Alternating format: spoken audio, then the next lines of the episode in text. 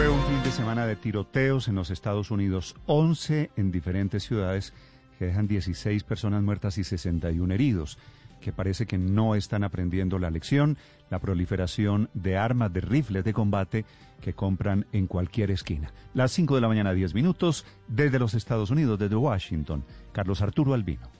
Muy buenos días, Néstor. Tiroteos masivos en el fin de semana. Ciudades nerviosas. Es uno de los titulares de la versión impresa de hoy del New York Times. Y no es para menos, Néstor, es que un fin de semana fue realmente sangriento. 11 tiroteos se registraron durante el fin de semana aquí en los Estados Unidos. Al menos 16 muertos y 61 heridos es el saldo de estos hechos durante la noche del sábado y la madrugada del domingo.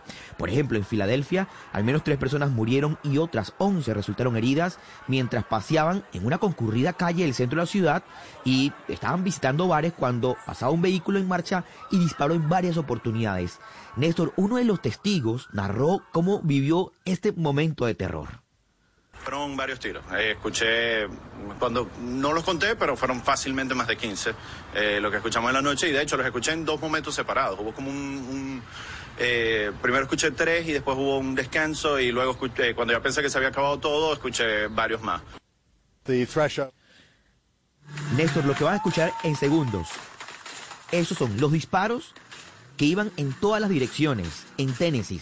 Otra balacera que dejó también tres fallecidos y 14 lesionados. Las autoridades aún no han hecho las detenciones de ninguno de estos incidentes. En Tennessee, dos de las víctimas murieron por heridas de bala y otra persona falleció tras ser atropellada por un vehículo debido al tiroteo. 16 de las víctimas eran adultos y uno era menor de edad.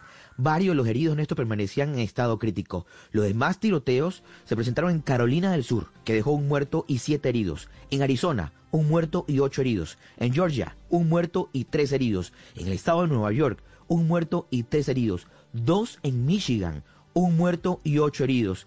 Y esto sin sumar, Néstor, los que no han podido registrar la prensa, porque hoy varios de los medios de comunicación tienen diferentes números de tiroteos que se registraron este fin de semana. Los ataques se suman a un mes particularmente violento aquí en los Estados Unidos, que ha agitado nuevamente el debate sobre el control de armas en el país. Los dos más graves, lo hemos hablado aquí en Mañanas Blue, un sujeto de ideología supremacista mató a 10 personas en un supermercado en un barrio afroestadounidense en Buffalo, Nueva York, el, el pasado 14 de mayo. Y hace menos de dos semanas hablamos por estos mismos micrófonos, Néstor, de un hombre armado que asesinó a 19 niños y dos maestras en una primaria en Uvalde, Texas.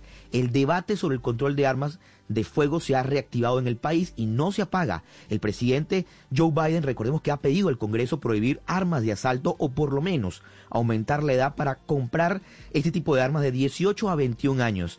Pero no hay, Néstor, ¿qué va? No hay, no hay señales de humo, ni siquiera desde el Congreso. Los republicanos se niegan a legislar sobre este tema.